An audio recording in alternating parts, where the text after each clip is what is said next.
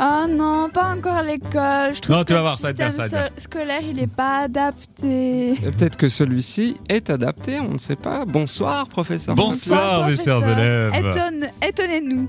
Alors, mes chers élèves, mes chers auditeurs, aujourd'hui, au vu de la thématique du jour, ça va être un cours particulier, un cours où le professeur Floppy va vous dire tout ce qu'il pense sur le système éducatif suisse. Donc il n'y aura pas de questions? Non, il n'y aura pas de question. Ouais. Alors, nous sommes en 2019 et nous vivons à une époque où les technologies nous dépassent, où des gadgets sont inventés tous les jours. 2019, ça veut dire qu'on a fait des progrès énormes dans plusieurs domaines, comme la médecine, l'automobile ou encore l'informatique. Mais, oui, il y a un mais. Qu'en est-il de l'école et de l'éducation? Eh bien, pour observer les évolutions, on peut se référer à des images. Si vous prenez une image de salle de classe de vos parents ou de vos grands-parents et que vous la comparez à une salle de classe d'aujourd'hui, eh bien, vous ne verrez pas de grande différence. Il y a toujours un grand tableau devant la classe avec pas loin le pupitre de la maîtresse et on retrouve toujours le bureau des élèves réparti dans la salle de classe en rond d'oignon ou alors en petits îlots. Oui, Mais- ça c'est cool. Fondamentalement, rien n'a changé. Et je peux vous dire, moi qui ai tout de même tenté la haute école pédagogique avec des cours du style histoire de l'éducation, ça fait près de 150 ans qu'une salle de classe n'a pas changé.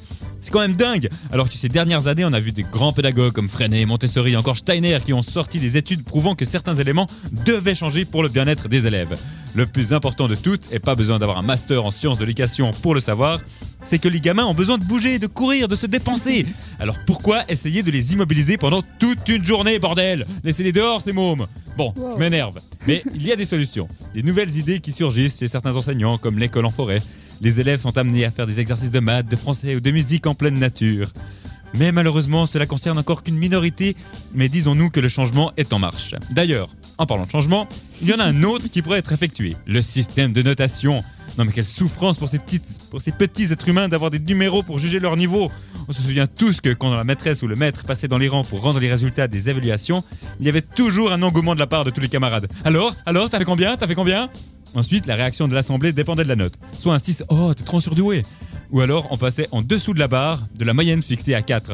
Ah, il a fait un 3 Ah, Il a fait un 3 Il est trop nul Et ces élèves-là, couverts de honte et les yeux baissés sur leur copie, seront peut-être traumatisés à vie. Les pauvres.